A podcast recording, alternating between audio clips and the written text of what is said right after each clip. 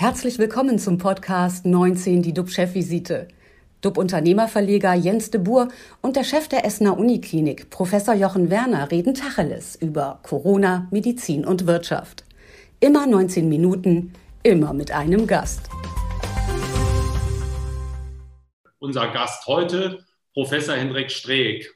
Vorstellen braucht man ihn kaum. Streeck ist einer der bekanntesten Virologen Deutschlands. Er lehrt und forscht an der Uniklinik Bonn. Einer seiner Schwerpunkte ist das AIDS-Virus HIV. In der Corona-Pandemie hat er sich einen Namen gemacht. Erst in der Corona-Pandemie habe ich gelernt, dass unsere Strukturen nicht so funktionieren, wie sie eigentlich sollten. Schönen guten Morgen, Professor Henrik Streeck. Schönen guten Morgen allerseits.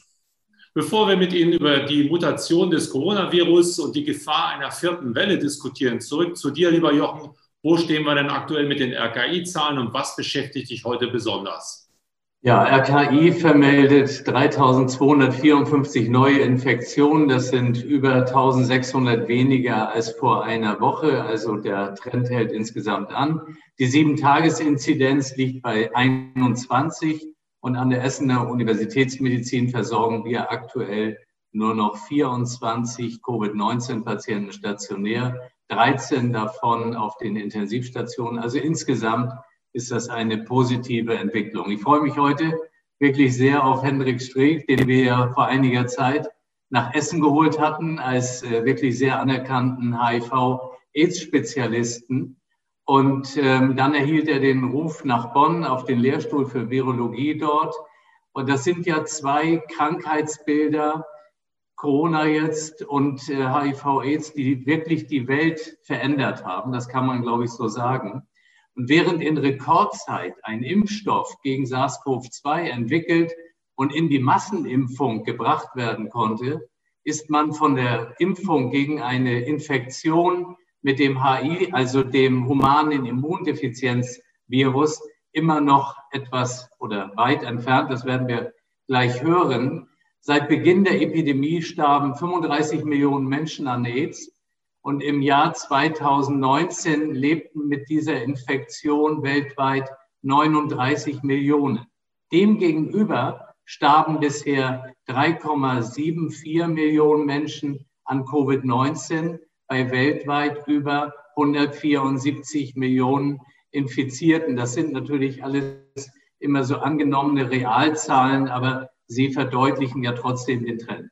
Bevor wir gleich äh, darüber mit äh, Professor Strick und mit über viele andere Dinge sprechen, noch einmal zu dir, lieber Jens. Was geht dir durch den Kopf? Ja, mich beschäftigt die aktuelle Lage in Großbritannien. Im Königreich haben sie ja tüchtig geimpft mehr als bei uns. Und die Inzidenzwerte gingen steil runter. Eigentlich wollte die Regierung von Premier Boris Johnson am 21. Juni die letzten Corona-Einschränkungen endgültig aufheben. Das hätte den Briten bestimmt gut gefallen. Mal kurz in den Pub zum Public Viewing bei der EM, um zu sehen, wie die Three Lions beim Elfmeterschießen gegen Deutschland verlieren. Gastronomie, Leben, die Wirtschaft hätten wieder eine Perspektive. Doch vielleicht wird daraus nichts, denn in England grassiert jetzt die Delta-Variante des Coronavirus. Die ist zuerst in Indien entdeckt worden und soll deutlich ansteckender sein als die Variante Alpha. Und die war schon weitaus aggressiver als das Ursprungsvirus. Die englischen Öffnungspläne geraten dadurch ins Wanken. Kommt es ganz hart, gibt es vielleicht sogar neue Einschränkungen. Was bedeutet das jetzt für uns? Noch ist die Delta-Variante Variante bei uns kaum verbreitet. Was bleibt uns übrig? Wir müssen impfen, so schnell es geht, so viele wie wollen. Und Wege finden, mit den Ungeimpften umzugehen.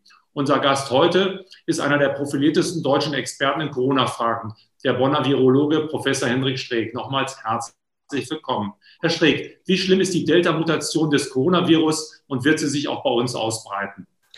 Ja, schönen guten Morgen. Ähm, das ist im Moment in meinen Augen noch sehr schwer äh, zu sagen, was die Delta-Variante eigentlich bedeutet.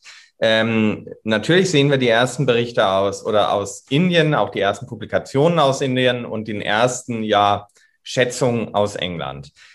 Ähm, in England äh, verhält sich das Infektionsgeschehen immer noch auf einem relativ niedrigen Niveau, dass es schwierig ist, vorherzusagen, ob es wirklich, wie stark die äh, erhöhte Übertragungswahrscheinlichkeit ist.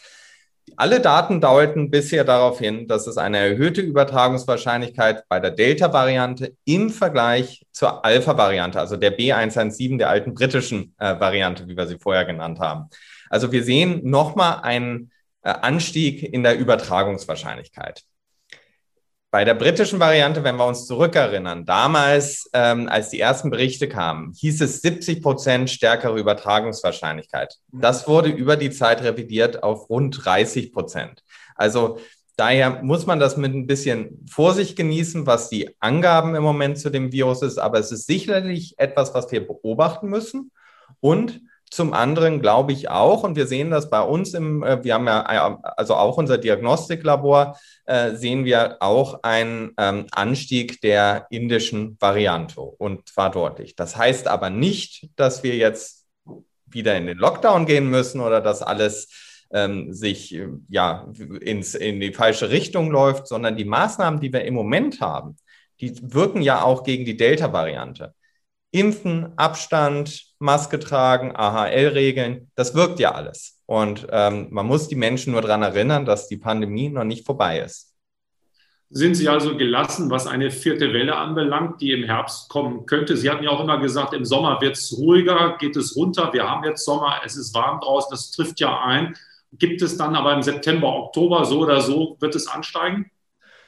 Also ähm, gelassen bin ich nicht. Ähm, ich denke, ähm, äh, also das, was wir nicht unterschätzen dürfen dabei, ist die Saisonalität der Coronaviren. Wir kennen das für alle vier heimischen Coronaviren, dass sie ein saisonales Verhalten haben. Das kennen die praktischen Mediziner ja auch, dass äh, im Herbst und Winter gibt es die schweren Lungenentzündungen. Die hat man im äh, Sommer eigentlich weniger häufig. Ähm, das, ist, das ist ja jahrelang gesammelte praktische Erfahrung. Das werden wir für dieses Virus auch haben. Und es scheint sich ja auch genauso, zumindest bei uns in den Breiten, so verhalten. Vielleicht auch ein Stichwort dazu. Saisonalität ist nicht nur Wärme, da kommen viele Faktoren äh, dazu. UV-Strahlung, ähm, wie oft wir lüften, wie wir, äh, wie wir uns selber verhalten, ähm, aber auch ähm, äh, Trockenheit, Luftfeuchtigkeit und so weiter. Also Faktoren, die man nicht mit einem einfachen Faktor äh, über den Kamm scheren kann. Ähm, ich rechne schon damit, dass im Herbst die Infektionszahlen steigen werden. Ähm, aber wie hoch und in welcher Weise sie steigen, das kann keiner vorhersagen. Ich für meinen Teil würde es aber sinnvoll finden, dass wir uns auf einen starken Anstieg vorbereiten, auch wenn er nicht kommen sollte, aber dass wir uns einfach vorbereiten, dass wir wissen, wie wir handeln, ohne überrascht zu sein von einem Anstieg der Infektionszahlen. Damit es keine neuen Wellen, keine Massenausbrüche mehr gibt, muss ein Großteil der Bevölkerung genesen und geimpft sein. Man spricht dann von Herdenimmunität. Wie schaffen wir es, dass sich genügend Menschen impfen lassen? Und äh, gerade jetzt, wenn wir so ein bisschen Entwarnung haben, werden die Leute dann noch zur zweiten Impfung erscheinen oder wird man sagen, naja, das brauche ich doch nicht mehr? Nun, jetzt müssen wir erstmal eine Sache unterscheiden. Ich, ich bin sehr skeptisch, dass wir äh, Herdenimmunität erreichen äh, können. Herdenimmunität ist dadurch definiert, dass eine äh, geimpfte Herde ähm, das Virus und eine äh, geimpfte Herde das Virus einfach nicht mehr weitergeben kann. Dazwischen ist dann der eine nicht geimpfte, der durch die Herde ge geschützt wird. Wir wissen von den Impfstoffen aber, dass ähm, äh, dieser Impfstoff nicht immer vor einer Infektion schützt. Also es gibt auch einen großen Anteil von Menschen, die geimpft sind und sich infizieren können und theoretisch das Virus auch weitergeben können. Diese Impfstoffe schützen primär vor einer Weitergabe des Virus. Daher äh, primär vor einem schweren Verlauf und nicht vor der Weitergabe des Virus. Und auch mit den Varianten sehen wir, dass sie zwar schützen vor einer ähm, vor einem schweren Verlauf, aber nicht so stark mehr vor einer Weitergabe des Virus. Also glaube ich, dass wir dieser Begriff von einer Herdenimmunität, von dem müssen wir uns verabschieden. Sicherlich werden wir aber einen Herdeneffekt haben. Also dass weniger Menschen sich infizieren aufgrund der Impfung. Aber wir werden ähm, das Virus dadurch nicht äh, austreiben können. In der Pandemie gab es eine Menge von Prophezeiungen, Vorhersagen, was geschehen wird. Viele lagen oft richtig, manche, wie der SPD-Politiker Karl Lauterbach, ein gelernter Arzt und Epidemiologe, mit seinem Alarmismus häufig falsch. Welcher Experte hat sich in Ihren Augen am besten geschlagen mit seinen Prognosen und kann man eigentlich richtig liegen, wenn man noch gar nicht so richtig viel weiß über das Virus? Ja, also ich finde das, das sehr schwierig, da auch auf einzelnen Experten rumzuhacken. Das hat jeder ja schon mal äh, mitgemacht. Äh, ähm, äh, und ähm, es gibt in, in, in der Wissenschaft kein richtig oder falsch. Das ist die Leute, die behaupten, ähm, der lag häufig richtig, der lag häufig falsch, die haben ein falsches Verständnis von der Wissenschaft. Wissenschaft ist eine These aufstellen, Hypothese, ähm, die wird dann falsifiziert, belegt und es wird miteinander diskutiert. Unser Wissen ist immer ein Wissen auf Zeit und es wird sich über die Zeit auch wieder verändern. Was ich heute glaube oder was ich heute meine zu wissen, mag morgen schon wieder passé sein. Heute glauben wir oder meinen zu wissen, dass die Übertragbarkeit von ähm, der äh, Delta-Variante rund 40 Prozent höher ist. Es kann morgen eine neue Publikation rauskommen, die keine erhöhte Übertragungswahrscheinlichkeit oder eine 80-prozentige erhöhte Übertragungswahrscheinlichkeit seid. Das, das ist so das Problem dabei, dass die Wissenschaft einfach nicht so funktioniert. Wissenschaftler sind keine Nostradamus, äh, äh, sondern sie, sie schauen sich die Daten an, die im Moment vorhanden sind und tragen selber zu dieser Diskussion bei. Sie haben ja mit Ihren Einschätzungen auch polarisiert, Shitstorms im Internet erlebt. Wie sind Sie damit umgegangen mit dem Hass aus dem Netz und was haben Sie daraus gelernt? Ja, natürlich äh, wird das ähm, Fell immer ähm, äh, dicker dabei. Also man, man versucht das nicht mehr an sich herangehen äh, kommen zu lassen. Mich hat äh, zwei Dinge überrascht. Auf der einen Seite, ähm, äh, dass einige Journalisten das Metier gewechselt haben in einen Aktivismus, wo es eher darum geht, eine Meinung durchzudrücken und nicht wirklich versucht haben, den Diskurs zu fördern. Der andere Teil, das ist vielleicht als eine Anekdote, da hat mich, ähm, äh, hatte ich ja auch äh, vor einiger Zeit darauf hingewiesen, dass es im Herbst sein kann. Wir haben ansteigende äh, Fallzahlen äh, wieder. Und da habe ich eine sehr äh, saure E-Mail gekriegt von einem Bundesbürger, der gesagt hat, äh, wie können Sie bei so einer Aussage in die Kamera lächeln? Das war ein Zeitungsstück und die Zeitung hat das Foto von mir ausgewählt. Und äh, dass einige Menschen dann doch wirklich glauben, dass man genau so geredet hat und mit einem Lächeln auf dem Mund, äh, im Gesicht, als man von der vierten, vor der vierten Welle im Herbst gesprochen hat. Das fand ich sehr erstaunlich und da habe ich gemerkt, dass das Verständnis von Medien und Wissenschaft sehr viel noch an äh, äh Nachholbedarf und Wissen äh, braucht.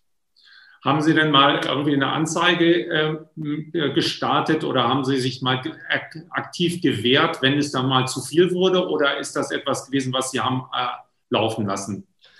Am Anfang habe ich das laufen lassen, aber im Moment ähm, nicht mehr. Also natürlich, wenn, wenn es um ähm, Morddrohungen oder Exekutionsaufforderungen gab, das, das, ist, das habe ich sofort äh, weitergegeben an die Polizei. Ähm, aber bei, ähm, äh, bei Artikeln habe ich mich erstmal nicht geehrt, gewehrt. Das hat sich jetzt aber geändert, weil äh, da wird schon zum Teil ein Framing versucht, äh, wo man sich eben gegen äh, wehren muss, äh, äh, weil wenn da versucht wird, einem absichtlich immer wieder anzuschießen, äh, das, das geht eben nicht. Und aber die ähm, ich habe das am Anfang wahrscheinlich zu kurz äh, laufen lassen und würde auch jedem Neueinsteiger, der plötzlich mit Medien zu tun hat, empfehlen, äh, sofort äh, auch rechtlich gegen sowas äh, zu unternehmen. Äh, es gibt ja auch viel Hass aus dem Lager der Impfverweigerer. Wie sind Sie damit umgegangen und wie können wir überhaupt mit Impfverweigerern umgehen, wenn wir die Pandemie in den Griff bekommen? Können wir sie laufen lassen oder müssen wir da auch aktiv werden? Nun, ähm, Impfverweiger, ich glaube auch bei Impfverweigerern kommt man am besten äh, äh, denen näher, indem man Aufklärung betreibt. Wenn man einfach versteht, zum Beispiel das beim RNA-Impfstoff, dass man entweder die gesamte RNA kriegt oder nur einen kleinen Schnipsel daraus, die gesamte RNA durch die Infektion, den kleinen Schnipsel über den Impfstoff, dann ähm, entsteht da wahrscheinlich auch mehr ein Verständnis dafür, was die Impfung eigentlich ist. Ich habe Verständnis dafür, dass Impfung, gerade wenn sie so schnell entwickelt wurde, erstmal Sorge macht. Aber da fehlt dann einfach die Aufklärung. Und es ist nicht nur die Aufforderung, Ärmel hoch, ich lasse mich impfen, sondern es fehlt die Aufklärung, was die Impfung äh, eigentlich ist und wie man, äh, was der Körper damit macht. Und das ist, glaube ich, auch in dieser Diskussion bisher ein bisschen zu kurz gekommen.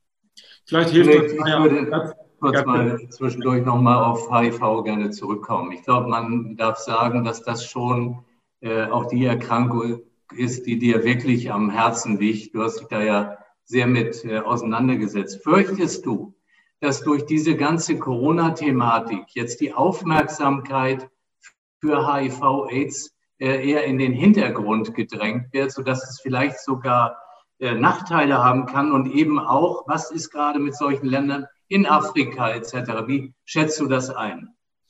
Ja, ähm, das, äh, also da, da triffst du wirklich einen Punkt im Moment, dass diese, äh, äh dass die bei der Covid-19-Pandemie viele andere ähm, ähm, Pandemien im überhaupt nicht beachtet wurden. Ähm, also auch die Tuberkulose-Pandemie, Malaria oder ähnliches. Ähm, aber wir äh, wissen von HIV bisher zu wenig, was die Auswirkung der Covid-19-Pandemie auf HIV ist. Aber was wir sehen, ist erschreckend. Wir sehen, dass in einigen südlich-afrikanischen Ländern für einige Monate keine Behandlung äh, äh, in, in vielen Bereichen implementiert wurde. Also Menschen schlicht nicht behandelt werden äh, wurden.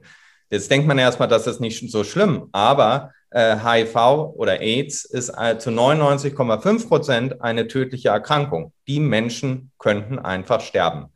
Wir sehen aber auch in, äh, in Deutschland, in Europa und in den USA einen deutlichen Rückgang äh, in äh, der Anzahl der HIV-Tests, die durchgeführt werden, Anzahl der Viruslastmessungen, Anzahl der Präexpositionsprophylaxen, die verschrieben wurden, sodass wir auch damit rechnen müssen, dass wir da einen Anstieg sehen werden.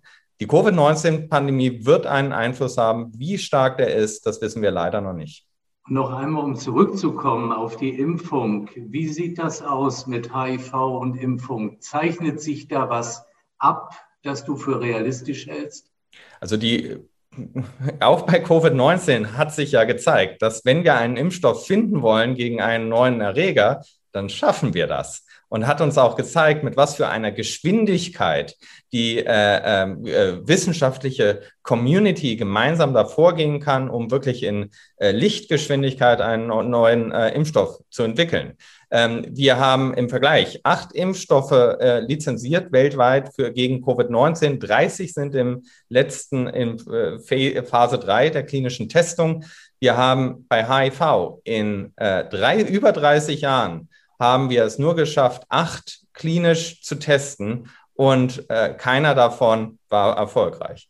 Davon abgesehen hat die Covid-19-Pandemie natürlich auch ähm, äh, äh oder äh, gibt es dann natürlich so eine Kreuzbefruchtung zwischen den äh, Feldern. Viele der Forscher weltweit, die sich mit Covid-19 beschäftigen, sind übrigens aus dem HIV-Welt, allen, Feld, allen voran äh, der Kollege Tony Fauci, der nichts anderes gemacht hat in seinem Leben als HIV-Forschung vorher, ähm, so dass er ähm, natürlich dann als Leiter von NIAID auch äh, breiter aufgestellt, aber an seinem Her in seinem Herzen lag immer die HIV-Forschung. Und wir ähm, aber ähm, äh, den Adenovirus-Plattform wird gerade getestet gegen HIV in südlichen Afrika, die ähm, äh, der und hat im Affen bereits äh, Erfolge gezeigt. Die mRNA-Plattform ähm, äh, wurde, wurde getestet am Affen und zeigt da auch einige Signale. Also es kann sein, dass wir uns gerade in die richtige Richtung bewegen, aber das ist natürlich schwer vorherzusehen. Ich komme noch einmal zurück auf Covid-19. Ähm, wir haben damals auch schon darüber gesprochen gehabt. Südkorea, Taiwan, das waren eigentlich exzellente Verläufe dort, wie sich das äh, in Maßen alles gehalten hat. Vietnam als kommunistisches Land kippt gerade. Ähm, das hängt ja wahrscheinlich äh, auch maßgeblich damit äh, zusammen, dass weniger geimpft wurde. Ähm, das Gleiche kann man, glaube ich, auch für China sagen. Hältst du es für möglich, dass dort eine richtig starke Welle äh, losgeht, die dann auch auf uns natürlich wieder Auswirkungen hätte? Ja, ich finde es wirklich sehr schwer vorhersehbar, was in anderen äh, Ländern passiert, weil man da einfach auch nicht drin ist und da auch keine, keine ähm, Erfahrungswerte vorher gesammelt hat. Ähm, vor allem auch, ähm, auch, wenn es außerhalb des eigenen Kontinents ist. Ich bin sehr überrascht generell über den Verlauf in China. China hatte ja nach dem ersten Ausbruch sehr niedrige Fallzahlen.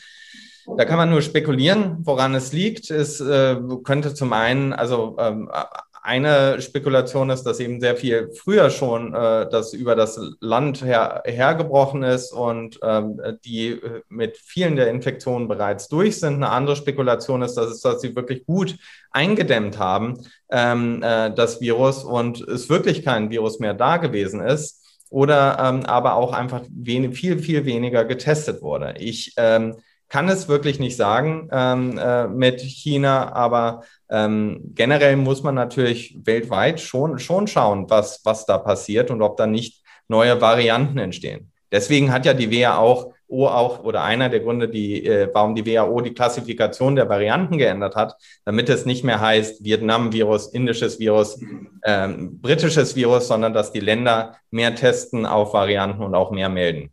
Mhm. Stichwort nochmal China. Es wird ja immer wieder darüber diskutiert, woher kommt dann jetzt dieses Virus? Haben Sie neuere Erkenntnisse, Labor, Fledermäuse? Was gibt es da an, an neuen äh, Ideen beziehungsweise Thesen? Ja, also meine Erkenntnisse sind genauso wie, wie von allen auch. Auch vieles ist Spekulation. Ähm, äh, wir haben weder eigentlich einen Beweis dafür, dass es jetzt aus dem Tierreich gekommen ist, noch haben wir einen Beweis dafür, dass es aus dem Labor gekommen ist. Und ich glaube, soweit geht im Moment das Wissen, äh, dass wir es einfach nicht äh, sagen kann. Der Rest ist Spekulation. Ob es aus dem Labor kommt, natürlich gibt es die Wahrscheinlichkeit, wie hoch ich jetzt persönlich die Wahrscheinlichkeit halte, da würde ich sagen, äh, das ist relativ gering. Mhm. Also ich würde auch eher denken, es ist aus dem Tierreich gekommen, aber man muss es beweisen. Man, und theoretisch mit der Hilfe von China könnte man es beweisen, indem man zum Beispiel die ähm, äh, Patientenakten dieser Patienten genauer sich anschaut, die im, äh, im September schon erkrankt waren aus dem Labor. Und äh, vielleicht gibt es sogar noch Rückstellproben, auf die man zurückgreifen kann, ähm, um äh, sich zu schauen, ob da nicht SARS-CoV-2 bereits drin gewesen ist. Mhm. Impfen mit BioNTech ist in der EU ab zwölf Jahren erlaubt. Moderna hat die Zulassung beantragt, doch die Ständige Impfkommission empfiehlt die Nutzung nur bei vorerkrankten Kindern und Jugendlichen mit höherem Risiko für schwere Krankheitsverläufe. Müssten wir Schüler nicht so schnell wie möglich schützen, damit sie sich und andere nicht im Unterricht infizieren? Also, äh, ich finde erstmal, das Vertrauen in ein Gremium wie die STIKO ist unheimlich wichtig für uns. Und das sind mehrere Forscher, die ähm, und Wissenschaftler und Ärzte, die da zusammensetzen, um sich eine, ähm, um eine salomonische gute Entscheidung zu treffen. Ähm, ich glaube, dass, dass das ist etwas sehr Wichtiges, was wir haben. Das müssen wir auch respektieren. Ähm, es handelt sich dort erstmal ja um eine temporäre Entscheidung, die es abhängig macht vom weiteren Verlauf. Aber wenn man europaweit schaut, wie ähm, äh, die Impfung gegen Covid-19 gehandhabt wird bei äh, Kindern und Jugendlichen, ähm, äh, ist, ist das wirklich sehr unterschiedlich. Mhm. Während zum Beispiel Deutschland, Island, Irland, äh, Portugal, Spanien unter 18 Jahren äh, oder äh, Kinder und Jugendliche nicht impft, äh, werden in Australien, Belgien und Dänemark ähm, äh, Kinder und Jugendliche geimpft. Also man sieht, das ist eine komplizierte Fragestellung und ich glaube, äh, da das ja nur zeitlich begrenzte oder eine temporäre ähm, Empfehlung ist, wird es bei neuen Daten da auch eine Anpassung geben. Was ist denn Ihre Empfehlung oder Ihre? Nun, äh, für mich geht es erstmal um die Abwägung, also die individuelle Abwägung des einzelnen Menschen, also äh, von dem, äh, aus der Sicht der Gesundheit der Kinder und der Jugendliche äh, geschaut. Mhm. Wenn man aus dieser Sicht schaut, dann, ähm, äh, wo es nicht um Sekundärinfekte ist, dürfen sie wieder reisen, dürfen sie äh, in die Schule gehen oder sowas. Das sollte keine Rolle dabei spielen. Es geht um die Gesundheit des Kindes. Und ähm, die Infektion mit SARS-CoV-2, äh, es gibt keine äh, Beschreibung oder häufigen Beschreibung von wirklich äh, Long-Covid. Das PIMS-Syndrom, was ja häufiger beschrieben wurde, ist sehr, sehr selten. Also auch wenn es auftritt, ist es sehr selten. Dagegen übersteht, ähm, dass ähm, äh, eben potenzielle Nebenwirkungen durch äh, die Impfstoffe Myokarditis ist immer noch nicht geklärt, ob es gehäuft eben bei, bei jungen Männern und äh, äh, äh jungen Männern oder ähm, klei kleineren Kindern auftritt. Es ist einfach noch nicht geklärt, ob es eine Assoziation gibt. Daher finde ich die Abwägung wichtig. Ich finde auch richtig, dass man die Menschen, äh, die Kinder mit Vorerkrankung eine Impfempfehlung gibt, weil eine Vorerkrankung, weil, weil die, die, die Kinder, die an äh, Covid-19 verstorben sind, alles Kinder waren mit sehr deutlichen und schweren äh, Vorerkrankungen. Ähm, daher ist diese Abwägung in meinen Augen richtig und ich kann mich dieser Entscheidung der STIKO im Moment anschließen. Der Schutz durch die Impfung dürfte nach einer gewissen Zeit auch nachlassen. Wann brauchen wir eine Auffrischungsdosis und müssen wir uns schon jetzt darauf vorbereiten, diese zu organisieren? Ja, also wir können die Impfung, den Impfeffekt ja immer nur so lange überblicken, wie wir ihn äh, äh, wie wir das, die Impfung hatten. Und das sind die Phase 1 Studien und Phase 3 Studien, äh, wo mehrere Menschen geimpft wurden und dann über den Zeitverlauf schauen, wie sich die Antikörper Titer verhalten.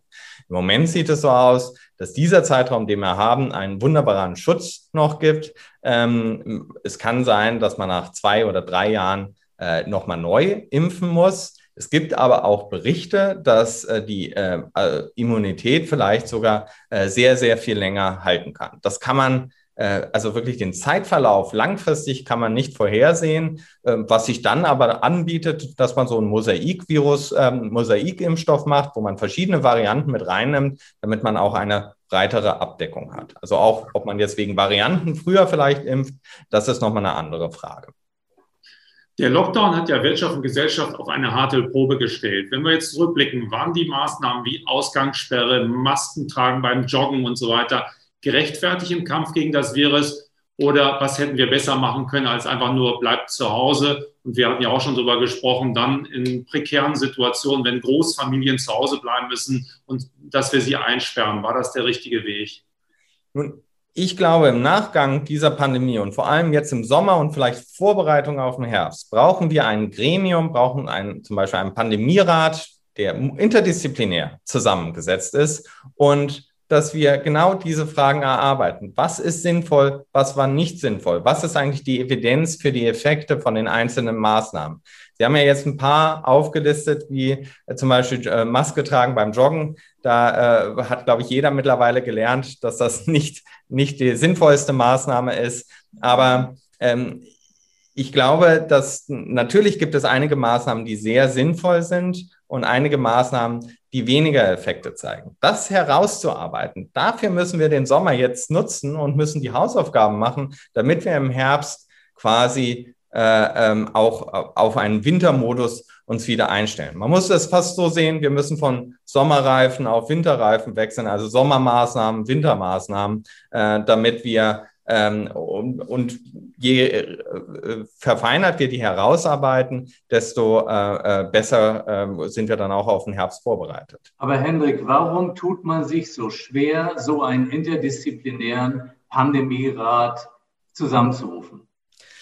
Ja, darauf, darüber kann ich nur äh, spekulieren. Also äh, ich hatte das letzten Sommer bereits. Vorgeschlagen, dass man äh, doch viele Fachbereiche reinnehmen muss und viele Stimmen da hören muss. Ich finde, Armin Laschet hatte das für NRW schon sehr gut angedacht mit seinem äh, Expertenrat, ähm, wo ich denke, aber da fehlen noch viele Fachbereiche. Wir haben zwar ja Ethiker, Wirtschaftsweisen, Juristen ähm, äh, und äh, Psychologen, Soziologen dabei, aber das muss breiter aufgestellt werden. Wir brauchen die Intensivmediziner, wir machen, brauchen aber auch die ähm, ja, äh, Klinikums-, Krankenhausleitervertretung da drin, Pflegevertreter, damit die ihre äh, Sicht der Situation mit einbringen können. Ähm, Aerosolforscher ist ein unheimlich wichtiger äh, Stichpunkt äh, dabei. Ähm, also da brauchen wir viele Aspekte, warum das nicht gemacht wird, kann ich wirklich nicht sagen, aber ich halte es immer noch für notwendig, gerade auch in Vorbereitung nicht nur auf den Herbst, aber vielleicht auch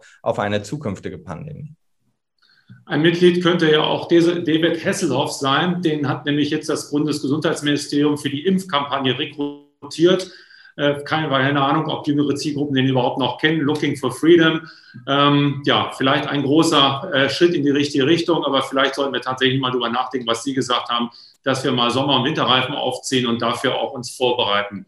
19 Minuten sind leider vorbei. Vielen Dank, Professor Henrich Schräg. Vielen Dank auch dir, lieber Jochen. Unsere Talkgäste am Donnerstag. Dr. Sarah Wagenknecht, Bundestagsabgeordnete und streitbare Ex-Fraktionschefin der Partei Die Linke und Erik Wirsing, Verantwortlicher für den Bereich globale Innovation beim Logistikunternehmen Schenker. Eine ganz spannende Mischung haben wir morgen. Bleiben Sie alle gesund, klicken Sie rein. Wir freuen uns auf Sie. Tschüss aus Hamburg. Und aus Essen. Und aus Bonn. Das war 19 die DUB-Chefvisite als Podcast. Die Videos dazu gibt es auf watz.de und auf dub-magazin.de.